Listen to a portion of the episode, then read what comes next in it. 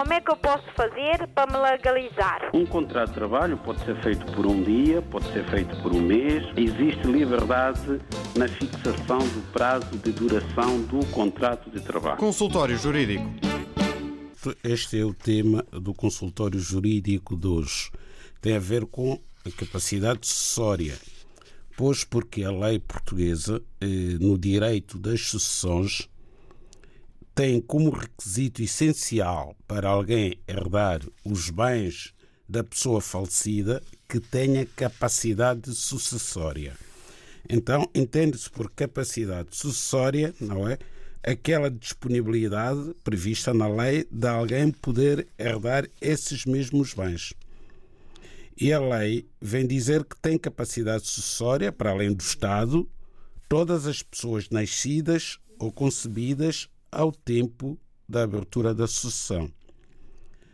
E como há diferentes tipos de sucessão, a lei acrescenta que na sucessão testamentária, portanto, quando é através de testamento ou contratual, podem ainda herdar os nascituros não concebidos, portanto, nascituros são pessoas que ainda não nasceram, que sejam filhos de pessoas determinadas viva ao tempo da abertura da sucessão.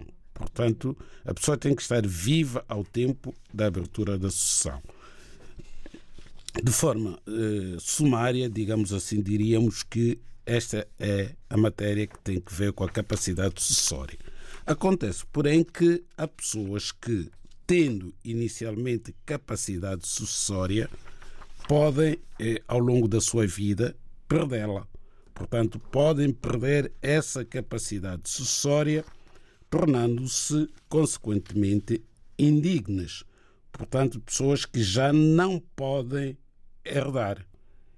E quando é que isso ocorre? Quando é que ocorre a perda da capacidade sucessória?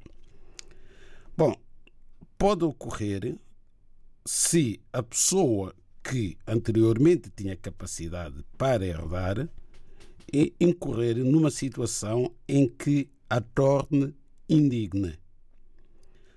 Vou dar aqui o exemplo, previsto na lei, naturalmente, de uma pessoa condenada como autor ou cúmplice de homicídio doloso, portanto intencional, ainda que não consumado, portanto a tentativa é suficiente contra o autor da sucessão, portanto, aquela pessoa que morreu e deixou os bens, ou contra o seu cônjuge, aqui seria o viúvo ou a viúva, descendente seriam os filhos do autor da sucessão, ascendente seriam os pais, adotante ou adotado.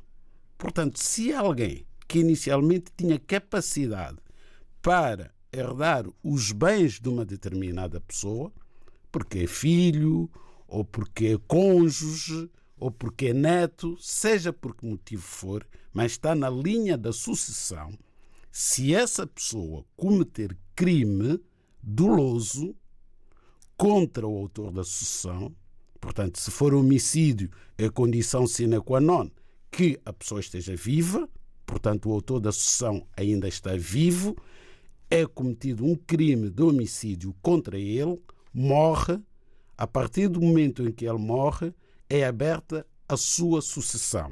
São chamados os seus herdeiros para herdarem os seus bens.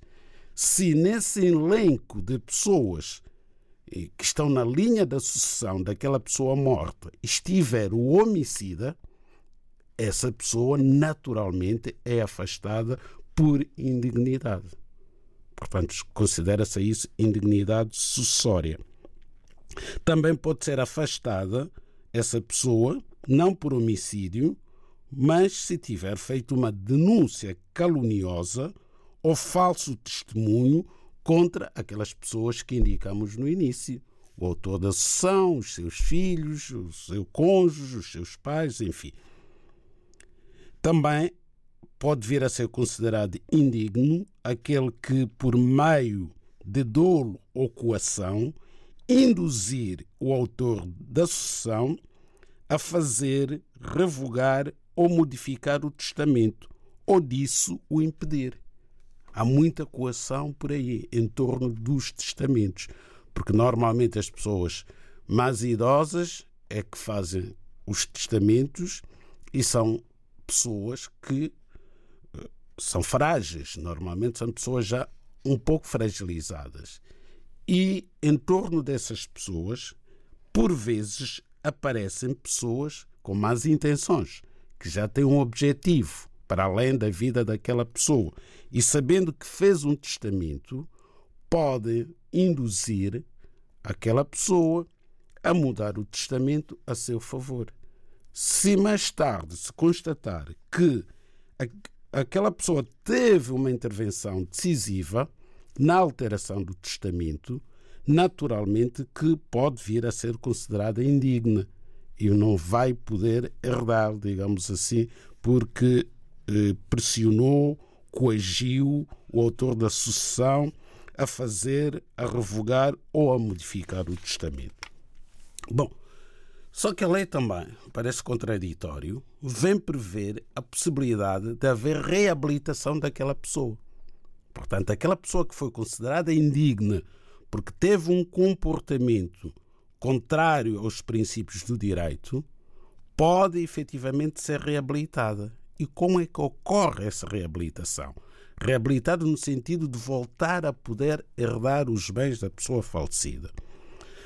Pois bem, eh, está previsto na lei que a pessoa que tiver incorrido em indignidade sucessória, mesmo que esta já tenha sido judicialmente declarada, a indignidade, portanto, declarada em tribunal, readquire a capacidade sucessória se o autor da sucessão expressamente o reabilitar em testamento ou escritura pública. Portanto, esta pessoa pode ser reabilitada. Só não pode ser reabilitada por decujos pelo autor da sucessão, se tiver havido homicídio, obviamente. Mas há outras causas da indignidade sucessória que não têm nada a ver com homicídio. Então, o autor da sucessão pode, no seu testamento, antes de morrer, reabilitar aquela pessoa, dizendo que, apesar de ter cometido um crime contra mim ou contra os meus familiares, entendo que deve herdar os meus bens. Então a pessoa fica reabilitada e volta a ganhar capacidade sucessória para herdar os bens da pessoa falecida. Como é que eu posso fazer para me legalizar? Um contrato de trabalho pode ser feito por um dia, pode ser feito por um mês. Existe liberdade na fixação do prazo de duração do contrato de trabalho. Consultório Jurídico